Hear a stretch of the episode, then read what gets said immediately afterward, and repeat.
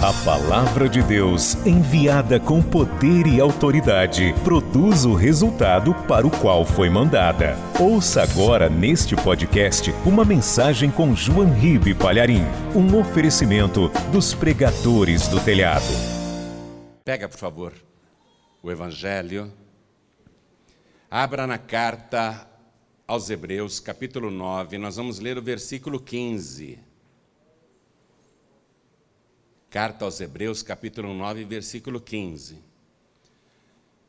Eu vou ler um versículo que parecerá uma teologia complicada, mas nós vamos destrinchar e você vai entender como é simples, como a coisa é clara. Eu vou ler, preste atenção, aos Hebreus, capítulo 9, versículo 15, diz assim: E por isso é mediador, está vendo o M em letra maiúscula? Mediador. Aqui está falando de Jesus. E, por isso, Jesus é mediador de um novo testamento. Algumas traduções estão escritas Novo Pacto, é a mesma coisa. Nós conhecemos mais popularmente como Novo Testamento. E por isso é mediador de um Novo Testamento para que, intervindo a morte para a remissão das transgressões que havia debaixo do primeiro testamento, está falando do Antigo Testamento. Este versículo está falando de dois testamentos. O primeiro, que nós chamamos de Antigo, e esse Novo Testamento, que é, que apresenta aqui Jesus como nosso remidor. Então, a, intervindo a morte para a remissão das transgressões que havia debaixo do primeiro testamento, os chamados recebem a promessa da herança eterna. Parece complicado, mas não é. Eu vou reler, agora você já está com um novo entendimento. Vamos lá. E por isso Jesus é mediador de um novo testamento, para quê? Intervindo a morte para a remissão das transgressões que havia debaixo do primeiro testamento, os chamados recebam a promessa da herança eterna. Agora eu leio mais uma vez e quem está comigo aqui na sede nacional da Paz e Vida repete em seguida. Vamos lá. E por isso a máscara abafa, né? Você vai falar, o som não sai. Imagine eu pregando com máscara. Mas não tire a máscara. Mas põe o ar para fora. Fala para valer, vamos lá. E por isso, mais alto, e por isso, é mediador. O que é mediador, minha gente? É um intermediário. É aquele que se coloca entre duas partes para fazer um acordo, uma reconciliação. Vamos lá. E por isso, é mediador de um novo testamento, para que, intervindo a morte, para a remissão das transgressões, das transgressões que havia debaixo do primeiro testamento, os chamados recebam a promessa da herança eterna. Amém? Você crê nesta palavra? Pastor, me parece ainda complicada. Olha, mas pode acreditar que a palavra vai falar com você agora. E ela é muito simples. Eu quero saber se você crê que realmente o que está escrito aqui neste livro é a palavra de Deus. Quem crê, levante a mão. Então vamos dar uma poderosa salva de palmas para esta palavra. Quando você aplaude a palavra, você está aplaudindo o próprio Senhor Jesus. Em Apocalipse está escrito que o nome pelo qual ele se chama é a Palavra de Deus. Então aplauda. E enquanto você aplauda, olhe assim para o céu. Levanta os olhos para o céu e diga: Glória ao teu nome, Senhor. Você que está assistindo à distância ou ouvindo pela rádio ou pelo aplicativo da Feliz FM, faz isso também. Diga glória, glória, glória ao teu nome. Continua aplaudindo. Salmo 47, versículo 1 diz: Aplaudi ao Senhor Deus com as mãos, e cantai ao Senhor com voz de triunfo. Oh glória! Pai, estas palmas, estes glórias são para o Senhor, para a tua honra. Então recebe, não só do povo aqui da sede nacional, mas em toda parte tem alguém te aplaudindo, tem alguém te glorificando. Então, Pai bendito, vem com teu espírito agora, derrame a tua bênção sobre cada vida que te glorifica e sobre o pregador, derrama a tua unção, tome os lábios do mensageiro, envia a tua palavra com poder e autoridade, e que a tua palavra vá, percorra toda a terra e produza o resultado para o qual está sendo mandada em nome de Jesus. Diga amém, Jesus. Podem sentar, por favor. Então, aqui, este versículo, sozinho, é de uma riqueza e profundidade impressionantes, porque apresenta Jesus como mediador desse Novo Testamento e que a morte dele interveio, interferiu para que houvesse remissão das transgressões que havia debaixo do primeiro testamento. Olha só. Então nós temos o primeiro testamento e o novo testamento. No primeiro testamento a coisa era bem trágica, amados. O resumo do Antigo Testamento está em Ezequiel capítulo 18, no versículo 4 e no versículo 20 também, quando Deus diz assim: a alma que pecar, essa morrerá. Então, o resumo do Antigo Testamento é esse: pecou, vai morrer. E a gente vê isso lá no princípio, quando Deus havia criado a raça humana para que ela vivesse nesse planeta eternamente. E Deus só deu um mandamento para o primeiro casal e era um mandamento simples de obedecer, porque não era tão restritivo assim. Deus disse: vocês podem comer dos frutos de todas as árvores que há nesse jardim maravilhoso. Lá no meio da praça tem duas árvores: a árvore da vida e a árvore do conhecimento do bem e do mal. Deus, naquele momento, proibiu o ser humano de tocar apenas na árvore do conhecimento do bem e do mal. Deus não proibiu a árvore da vida. Entenda isso. A árvore da vida estava lá no meio da praça, sem qualquer restrição. Só uma árvore, Deus falou: não toquem e nem comam do seu fruto. Era um único mandamento. Porque no dia que vocês comerem daquele fruto, vocês morrerão. Na verdade, a morte não estava no fruto da árvore do conhecimento do bem e do mal. A morte estava na desobediência, a transgressão daquele mandamento, o único, a transgressão daquela única ordem de Deus. Essa é a morte. Então, quando o ser humano pecou e cometeu essa transgressão, Deus fala assim: nós não podemos deixar mais o ser humano dentro do jardim. Vamos ter que tirá-lo daqui porque senão ele vai lançar mão do fruto da árvore da vida e vai viver eternamente. Vá comigo no livro de Gênesis, capítulo 3, versículo 22. Então disse o Senhor Deus: Eis que o ser humano é comum de nós, sabendo bem o mal. Ora, pois, para que não estenda sua mão e tome também da árvore da vida e coma e viva eternamente. Quer dizer que a eternidade estava disponível no princípio, no primeiro testamento, mas havia apenas uma condição para desfrutar da eternidade: que o ser humano obedecesse uma só ordem de Deus, que não era complicada, era uma ordem simples, fácil de obedecer mas não dizem que tudo que é proibido é mais tentador. Né? Então, os olhos do primeiro casal não ficaram na árvore da vida, ficaram naquele fruto que era proibido. cometeram a transgressão.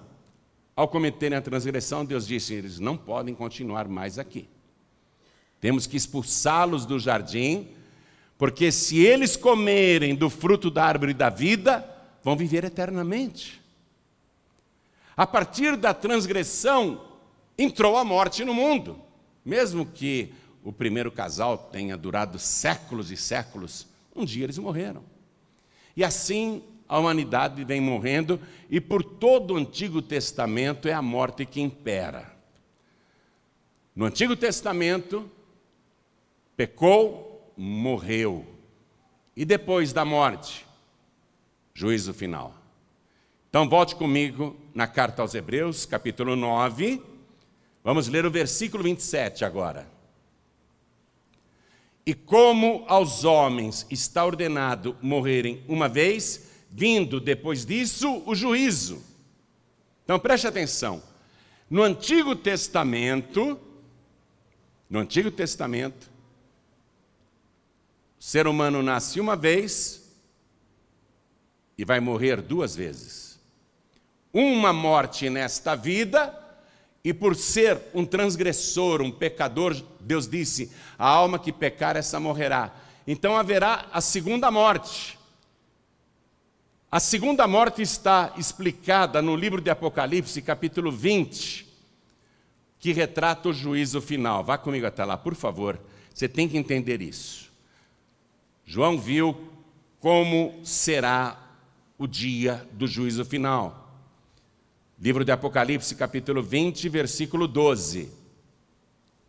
João descreve o seguinte: Eu vi os mortos, grandes e pequenos, todos. Eu vi os mortos, grandes e pequenos, que estavam diante do trono, do trono de Deus. E abriram-se os livros, e abriu-se outro livro que é o da vida. E os mortos foram julgados pelas coisas que estavam escritas nos livros, segundo as suas obras.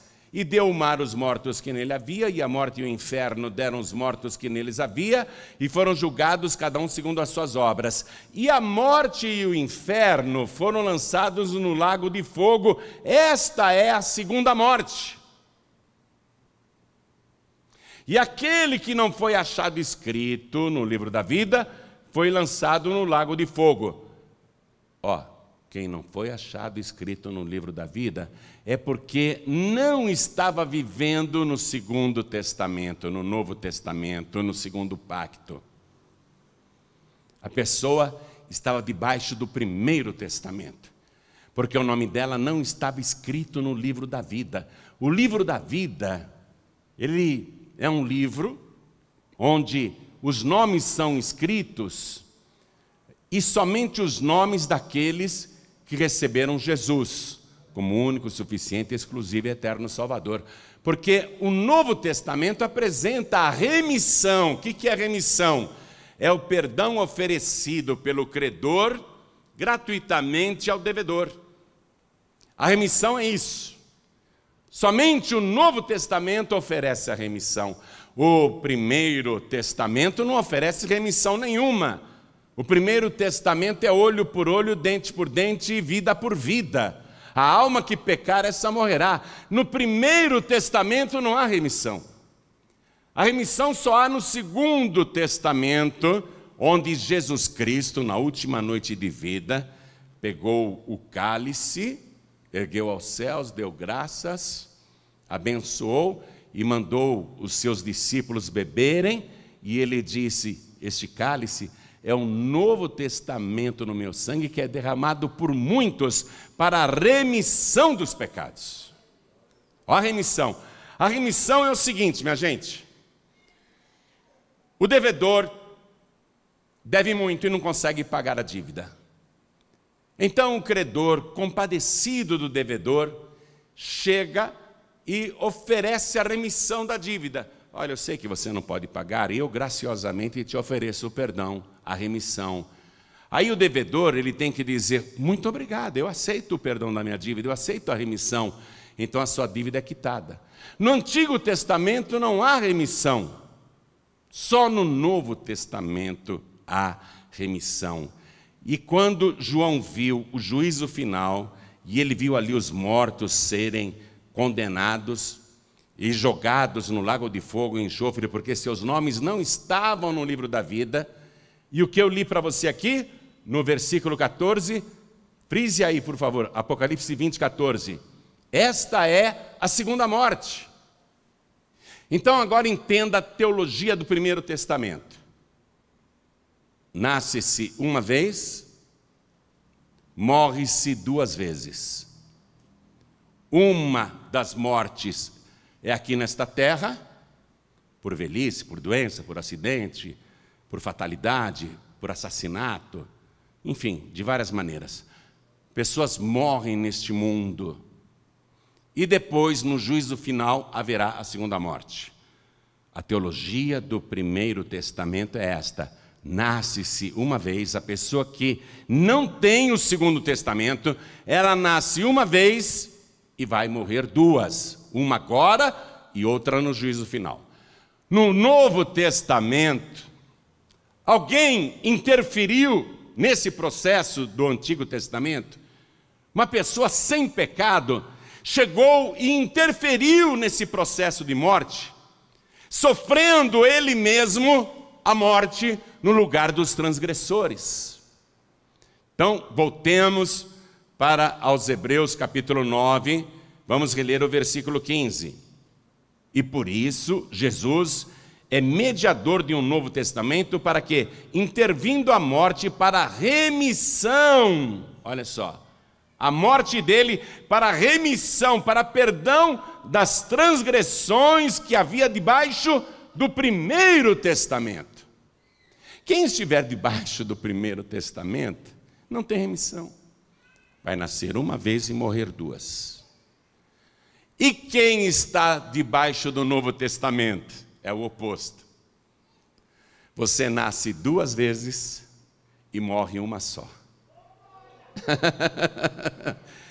e na nossa geração, sei lá se a gente vai morrer uma vez, hein? Porque o arrebatamento está cada dia mais próximo. Hein? De repente, na nossa geração, nós nem passaremos, nem provaremos a morte. Então, recapitulando para isso ficar bem claro aí no teu entendimento. No Primeiro Testamento, você nasce uma vez e morre duas. Morre uma vez nessa vida e morrerá de novo no juízo final. Ponto. Estou resumindo. No Novo Testamento, porque há remissão, Jesus veio e interviu com a sua morte em favor dos transgressores. Ele ofereceu a sua vida para ser castigada, para ele sofrer a morte que o pecador deveria receber, para que através da sua expiação, através do seu sacrifício com seu sangue, ele oferecesse a remissão, o perdão dos pecados. Porque a alma que pecar, essa morrerá. Jesus disse: Reconheço que essa pessoa pecou, mas ela crê em mim. E eu morri por ela. Eu morri no lugar dela. O castigo que era para vir sobre esta pessoa, eu fiz questão de receber no lugar dela. Por isso ela tem que ter a remissão, o perdão da dívida. E no Novo Testamento, você nasce duas vezes e vai morrer uma só. Como todo ser humano morre nesse mundo. Por enquanto, seres humanos vêm morrendo nesse mundo.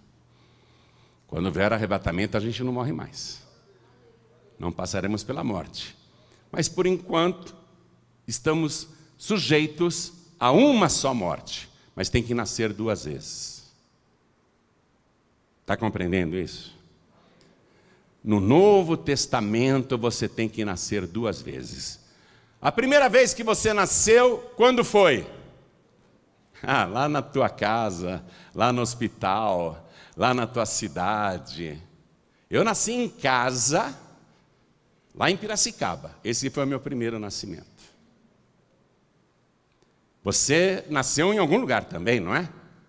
Ou nasceu em São Paulo, ou nasceu no Rio, ou nasceu em Minas, nasceu no Paraná, ou você nasceu no Mato Grosso, ou nasceu no Ceará, ou nasceu em Pernambuco, ou nasceu nas Alagoas, ou no Amazonas, enfim, nasceu no Piauí, não é?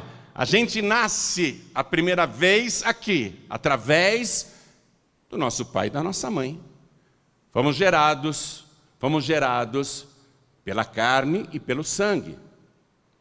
Mas a pessoa que está no novo pacto, ela pode, se quiser, se quiser, nascer de novo. Essa teologia do novo nascimento aqui, ou seja, o segundo nascimento, foi explicada por Jesus para um homem velho Jesus disse para ele: Necessário vos é nascer de novo.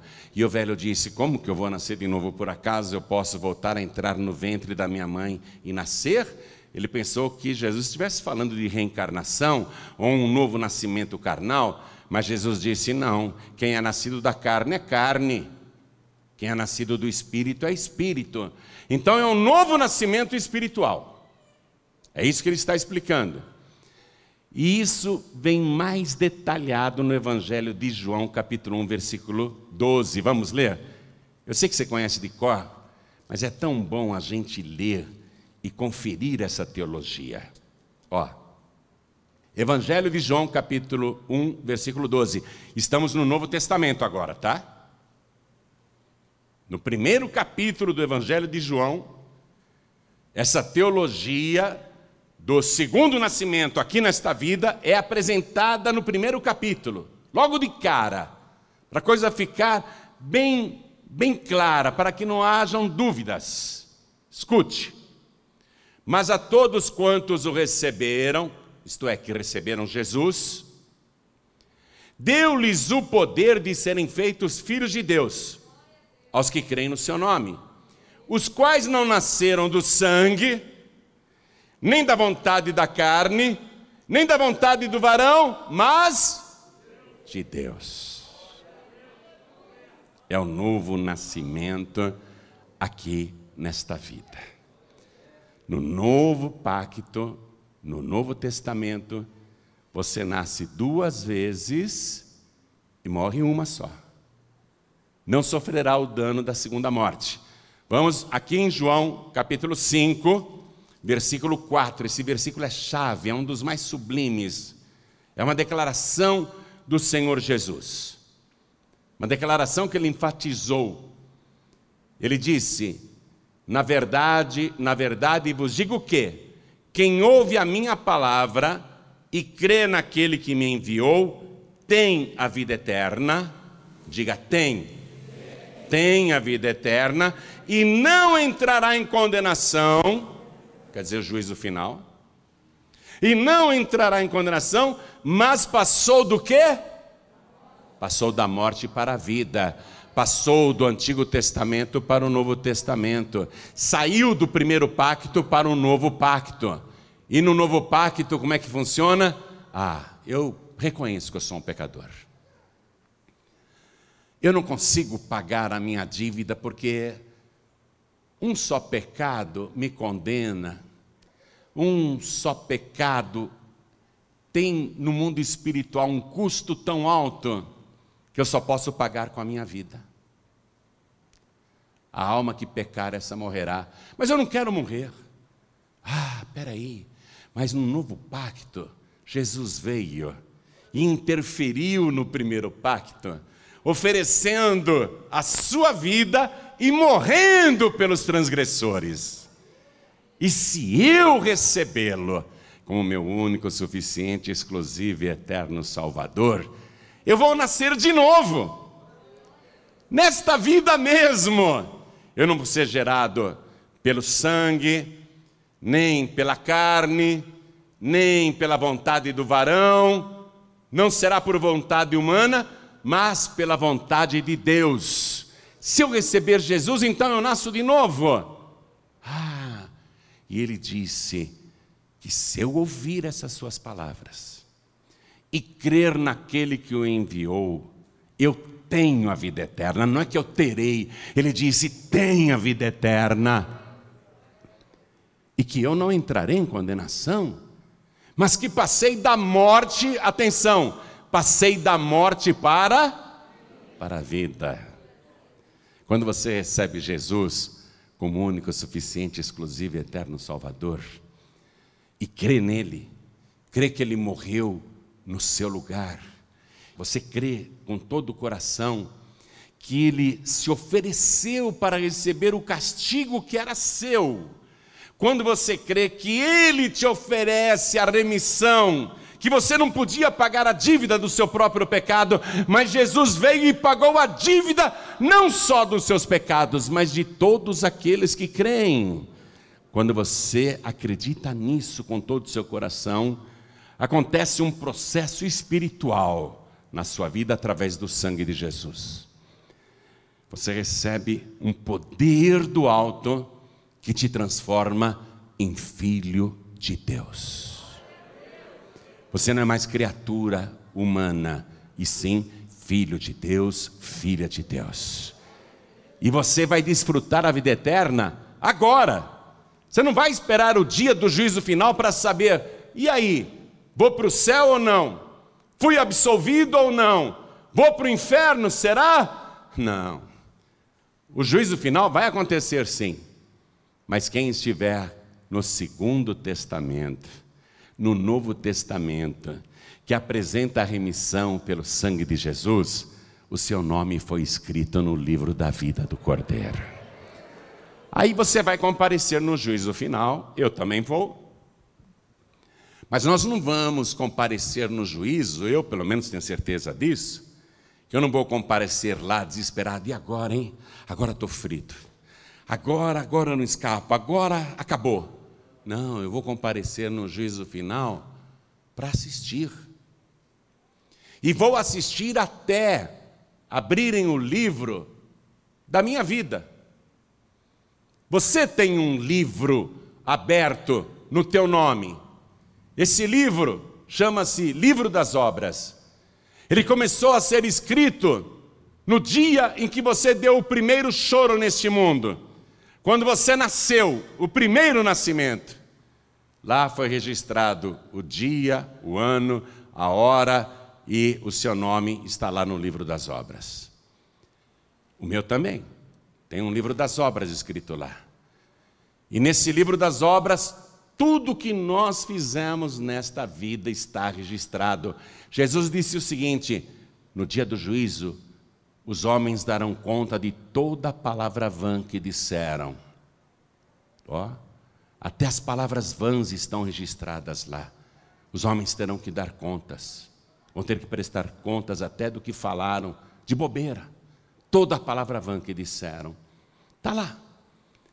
E pelo livro das obras, todos nós seremos julgados e condenados, porque pelas obras ninguém é salvo. Bom, quando lerem o teu livro das obras, você vai ficar roxo de vergonha. Quando lerem o livro das minhas obras, eu vou falar: ai meu Deus, que vergonha, que vergonha, eu fiz tudo isso mesmo, é verdade. Pelo livro das obras, você vai estar envergonhado, eu estarei envergonhado. E agora?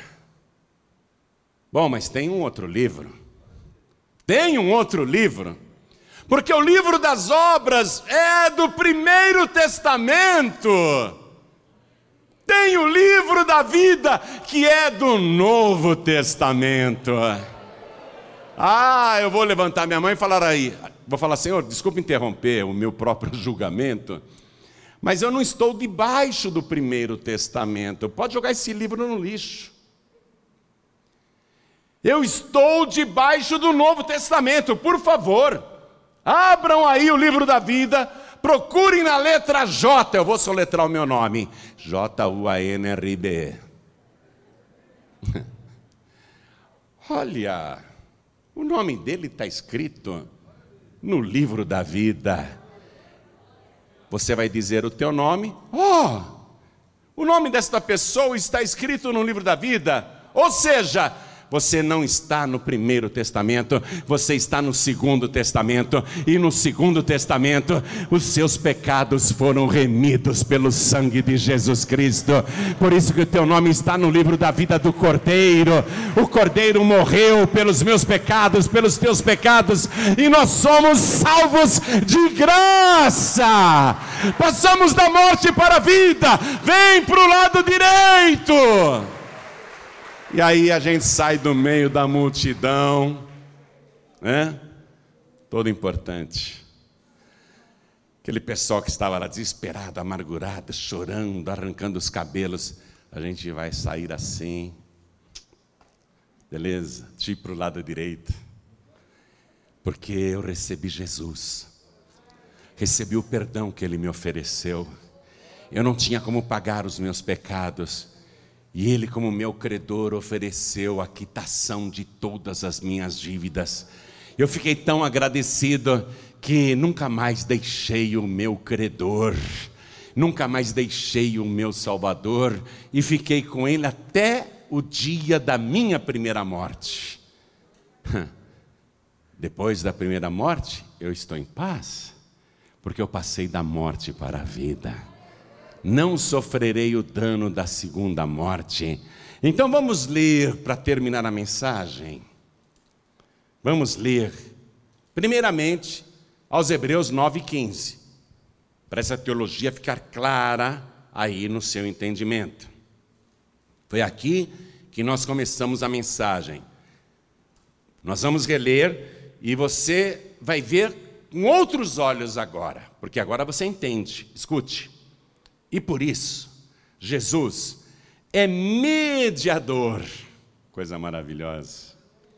É mediador de um novo testamento, para que, intervindo a morte para a remissão das transgressões que havia debaixo do primeiro testamento, os chamados recebam a promessa da herança eterna. Os chamados. Os chamados. Deus chama todo mundo, viu? Na parábola da ceia dos convidados, Deus diz: corram pelas ruas, valados e becos da cidade, andem pelos bairros, peguem todos, todos, até os cegos, mancos, aleijados, ressecados, todos, os mendigos, peguem todos e tragam para minha casa para que a minha casa se encha. Todos são chamados. Todos são chamados, a salvação é para todos. E aí a pessoa decide se ela quer receber Jesus ou não, como único mediador, hein? Não me venha com história de medianeira, não me venha com padroeiros e padroeiras, e não me venha também com a teologia do Kardec. Kardec morreu há 150 anos atrás. O túmulo dele está lá em Paris. Ele influenciou e influencia milhões e milhões de pessoas no mundo todo, especialmente no Brasil, que é o maior país kardecista do mundo, pessoas que acreditam em reencarnação. E na sepultura do Allan Kardec está escrito o seu lema que resume o kardecismo: nascer, morrer, renascer, sem cessar, crescer, evoluir Tal é a lei. Interessante que já tem 150 anos que ele morreu, não renasceu ainda. Não renasceu ainda. Porque se eu fosse o Kardec, eu, eu ia falar: não, tenho que voltar já para comprovar minha doutrina. Tenho que comprovar para todo mundo que a gente reencarna. Ele não reencarnou até hoje, 150 anos depois. Morreu uma vez. Vai morrer a segunda no juízo final. Desculpe eu falar abertamente. Você verá isso com seus olhos. Você vai se lembrar desta mensagem. Aquele pastor realmente conhecia a palavra de Deus. Olha o Kardec lá. Vai sofrer o dano da segunda morte e ficou do lado esquerdo. Se você estiver com ele do lado esquerdo, chega nele e dá um murro no olho dele. Dá um soco no olho dele. Sério. Kardec! Hoje é o juízo final e você não reencarnou nenhuma vez e nem eu, miserável. Dá uma surra nele. Meu Deus, olha aqui. Não é culpa minha, foi culpa dele. Ele falou que eu ia renascer sempre, sem cessar, evoluir. Tal é a lei. Deus vai dizer: lei de quem? Minha lei? Minha palavra? Nem no primeiro pacto, nem no segundo pacto eu dei essa lei. Que lei que é essa que o Kardec prega ou pregou? Criada por espíritos mentirosos? Eu vou dizer uma coisa para você. Os kardecistas reconhecem que Jesus é o espírito mais evoluído que já pisou nesse planeta. Ou seja, o mais inteligente, o mais sábio, o mais preparado o mais iluminado, é isso que eles creem.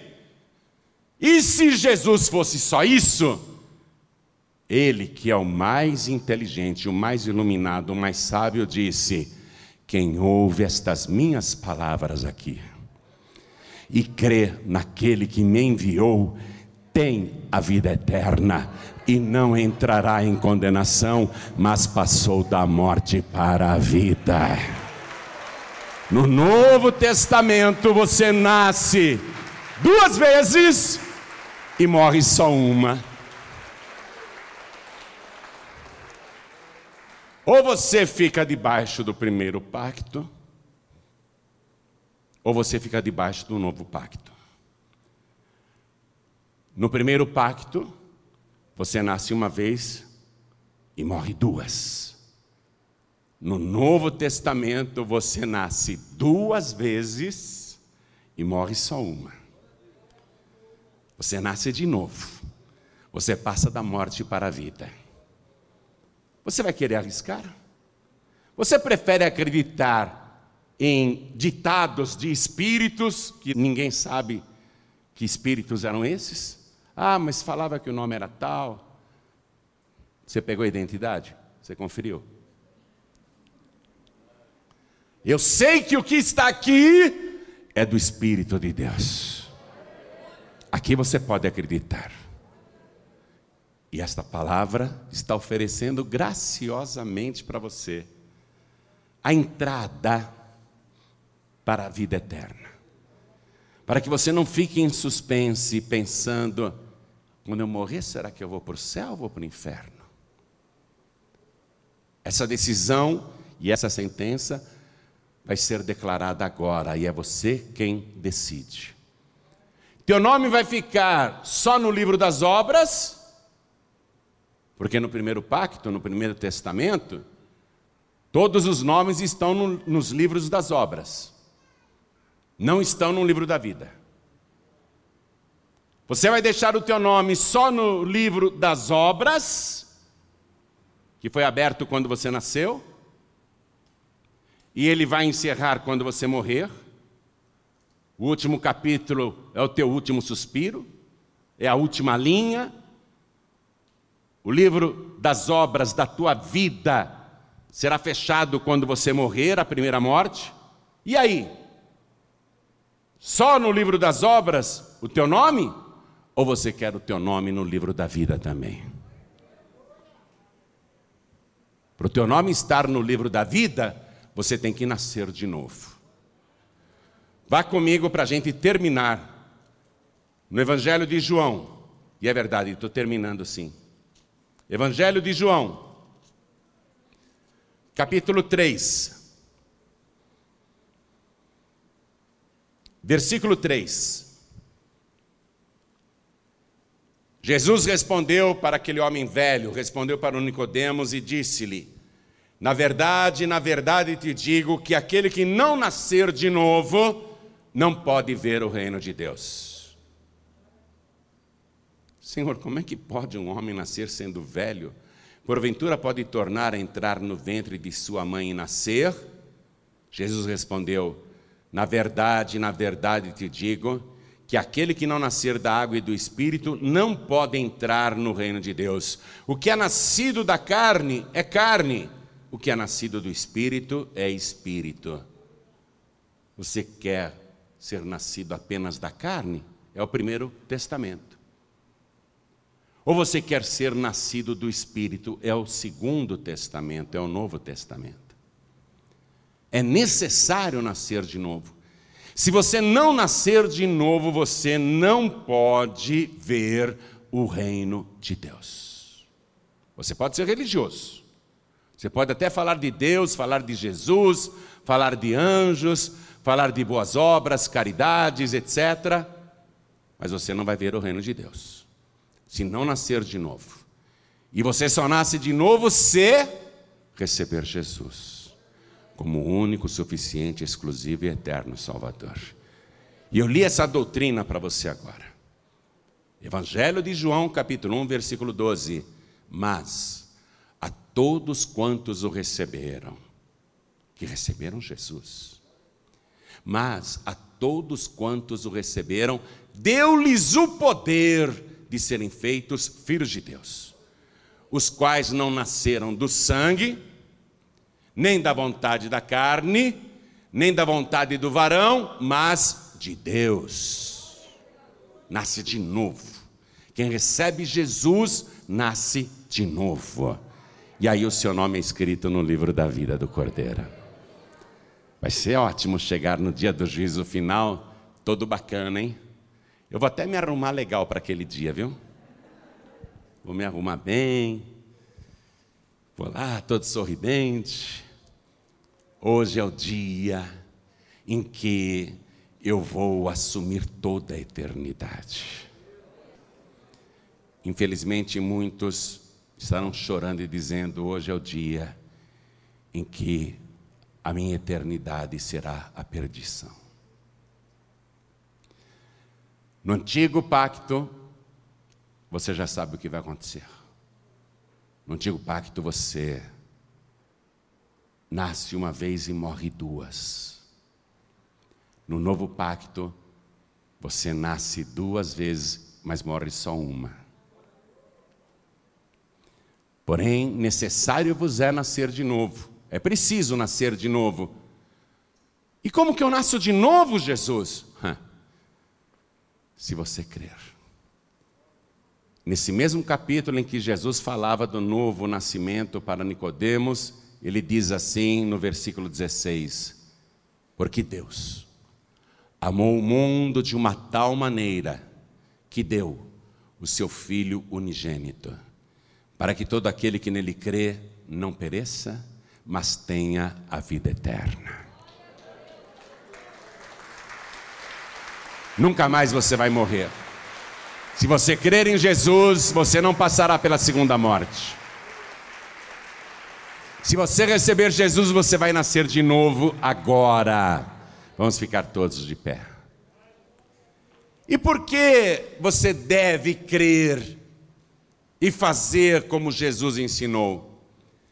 Porque ele morreu no seu lugar, mas ressuscitou e está vivo. E tem nas mãos as chaves da morte e do inferno. Ele é aquele que pode trancar o inferno para que você não entre lá. Ele é aquele que tem a chave da morte pode trancar a morte para que você nunca mais morra e viva eternamente, porque Ele está vivo. Como é bom você acreditar num remidor que está vivo. Porque quem acredita no Kardec, está lá o morto há 150 anos, não reencarnou coisíssima nenhuma.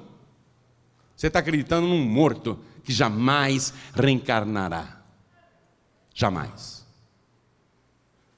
Mas Jesus você pode acreditar. Nele você pode crer. Porque a sepultura dele foi feita ali, fora das, das muralhas da cidade velha de Jerusalém. A sepultura dele está lá. Todos que vão a Israel visitam o sepulcro de Jesus. Mas lá não tem nem restos mortais. Lá não tem um restinho que identifique aqui uma pessoa morreu e apodreceu. Não. Naquela sepultura não há vestígio da morte, porque ele disse: Eu sou a ressurreição e a vida. Quem crê em mim, ainda que esteja morto, viverá. E todo aquele que vive e crê em mim, nunca morrerá. Quem vive e crê em mim, nunca morrerá. Você está vivo, você está viva. Se você crer em Jesus, Ele é a ressurreição e a vida. Você nunca morrerá. João Ribeiro, eu não vejo a hora de colocar o meu nome lá no livro da vida. Veja bem, não é você que escreve o teu nome no livro da vida, é Jesus. Mas Jesus só escreve o teu nome no livro da vida se você agora recebê-lo como único, suficiente, exclusivo e eterno Salvador. Em outras palavras, é você que, ao receber Jesus, acaba recebendo esse privilégio também de ter o seu nome escrito por ele no livro da vida. É você que provoca a escritura do teu nome no livro da vida. Jesus não pode falar, olha, eu tenho tanta pena desses pecadores, eu vou escrever o nome de todo mundo aqui no livro da vida, porque eu tenho dó de todo mundo, pobrezinhos. Não quero que ninguém vá para o lago de fogo e enxofre, vou escrever o nome de toda a humanidade aqui no livro da vida. Ele não faz isso. Porque é o pecador arrependido que diz: Eu aceito a remissão que o Senhor me ofereceu pelo teu sangue, eu recebo a morte que o Senhor sofreu no meu lugar para que eu não morresse, e eu te recebo como único, suficiente, exclusivo e eterno Salvador. Aí você provocou Jesus para abrir o livro da vida e escrever o teu nome nele. É você que provoca a escritura do teu nome no livro da vida. Se você agora levantar a sua mão para publicamente, diante de todos, receber Jesus como teu único, suficiente, exclusivo e eterno Salvador, se você fizer isso agora, esta igreja será testemunha. Eu serei testemunha, tua testemunha. O Espírito Santo que está aqui falando com você agora será tua testemunha. Os anjos de Deus que estão ao nosso redor serão tuas testemunhas. E eu digo mais: até o inferno vai ser tua testemunha porque o inferno vai declarar: perdemos esta pessoa, ela entregou a vida para Jesus e o seu nome foi escrito no livro da vida. Nós achávamos, os demônios dirão, que iríamos levá-la conosco para o lago de fogo e enxofre, mas esta nós perdemos para Jesus. Até o inferno será tua testemunha. Então eu pergunto: quem aqui quer o seu nome escrito no livro da vida do Cordeiro e receber Jesus? Como único, suficiente, exclusivo e eterno Salvador, ergue a mão direita assim bem alto, todos que querem, todos que querem, todos, todos. Quero o teu nome escrito no livro da vida? Erga bem alto a tua mão, diga eu quero, eu quero. Então sai do teu lugar, meu filho e minha filha, e vem aqui para frente agora. Vamos aplaudir ao Senhor Jesus por cada vida que está chegando. Vamos aplaudir mais, vamos aplaudir mais. Porque vocês estão passando da morte para a vida. E está chegando mais, que coisa linda. Vamos aplaudir mais, e está chegando mais. Coisa maravilhosa. Quero, olha, está vindo bastante gente. Vamos aplaudir mais. Glória a Deus. Quero chamar os filhos pródigos. O que acontece com o filho pródigo, com a filha pródiga, quando sai da casa do pai? Morre. Morre, espiritualmente morre. Tem que voltar para a casa do pai para nascer de novo, para voltar à vida. Quando Jesus contou a parábola dos filhos pródigos, quando o filho mais moço voltou para a casa do pai, todo arrebentado, esfarrapado, cabeludo, sujo, miserável, pobre, sem nada, doente. Quando ele voltou para a casa do pai, o que, que o pai fez? Uma festa. E o pai disse assim: Vamos festejar, porque este meu filho estava morto e reviveu, tinha se perdido e foi achado. Então você que está sem igreja nenhuma, você voltou para o mundo conhecendo a palavra de Deus? Voltou a se assentar na roda dos escarnecedores? Voltou a comer e a beber com os ébrios? Voltou a falar palavrões e fazer coisas erradas? Olha como está a sua vida, filho pródigo. Olha como está a sua vida, filha pródiga. Você está morto. Espiritualmente morto, espiritualmente morta. Se você voltar para a casa do Pai, o Pai vai dar uma festa por tua causa. Ele vai dizer: Vamos nos alegrar, porque este meu filho estava morto e reviveu. Você vai voltar à vida.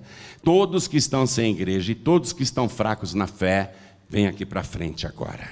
Pastor João Ribeiro, estou muito fraco na fé. Não estou conseguindo ficar firme no caminho.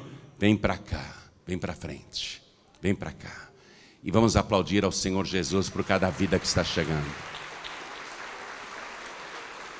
Vamos aplaudir mais. Pastor João Ribe, eu não me desviei. Pastor João Ribe, eu não fui para o mundo, mas eu não estou em paz, porque andei pecando e quero pedir perdão para o meu Deus. Vem aqui para frente também, para você ficar com a consciência tranquila, porque o sangue de Jesus nos purifica de todo pecado. Quem confessa e deixa, alcança a misericórdia. Vem, meu filho, vem, minha filha. Quero falar com você que está assistindo pela televisão ou assistindo agora pelo youtube.com/barra Você que está ouvindo esta mensagem pela Rádio Feliz ou em qualquer outra emissora de rádio do Brasil, Portugal, Angola, Moçambique, Cabo Verde, Tomé e Príncipe, Timor-Leste. Você que está ouvindo esta mensagem à distância pela internet.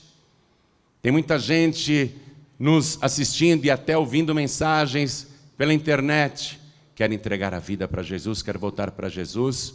Você que está à distância, quer fazer isso agora? Se possível, ajoelhe-se ao lado do teu televisor, ao lado do teu computador, ao lado do teu rádio. João Ribeiro, eu estou dirigindo, ou então, João Ribeiro, eu estou dentro de uma condução, de um trem, de um ônibus. Não tem como eu me ajoelhar. Tudo bem, quer entregar a vida para Jesus, não precisa parar o veículo e não precisa se ajoelhar aí no trem, nem no ônibus. Então, somente coloque a mão direita sobre o teu coração, porque o Pai está com seus olhos em toda a terra e Ele te vê agora. João Ribeiro, estou numa cadeia, numa penitenciária, num hospital, quero entregar a vida para Jesus. Faça isso agora. É possível se ajoelhar? Ajoelhe-se. Se não é possível se ajoelhar, coloque a mão direita sobre o seu coração. E todos, todos que estão entregando a vida para Jesus ou voltando para Jesus, coloque a mão direita assim sobre o coração que nós vamos orar. Toda a igreja estenda a mão direita na direção das pessoas que estão ajoelhadas.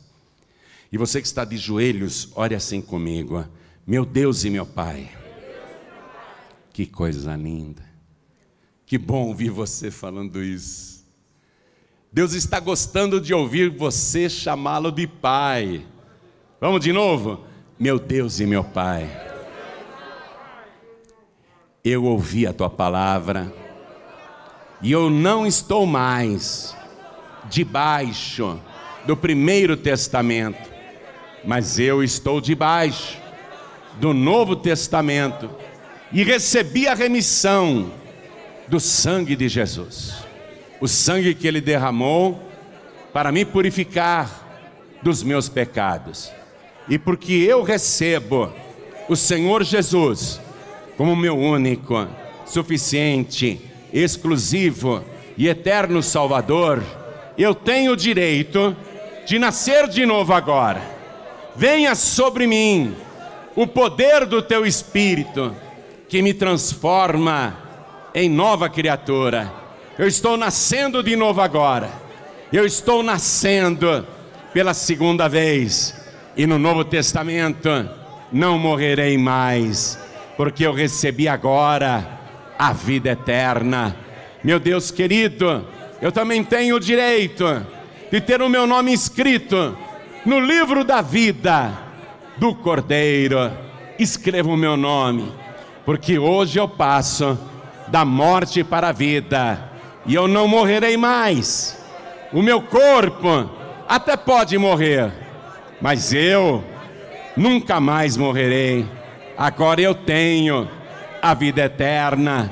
Eu passei da morte para a vida por Jesus Cristo, o meu único, suficiente, exclusivo e eterno Salvador para todos sempre.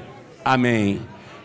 Você acabou de receber as boas novas do Evangelho através de João Ribe Palharim, um oferecimento dos pregadores do telhado. Participe da reunião de Paz e Vida. Para informações, acesse pazevida.org.br. Paz e Vida, lugar de gente feliz e ungida.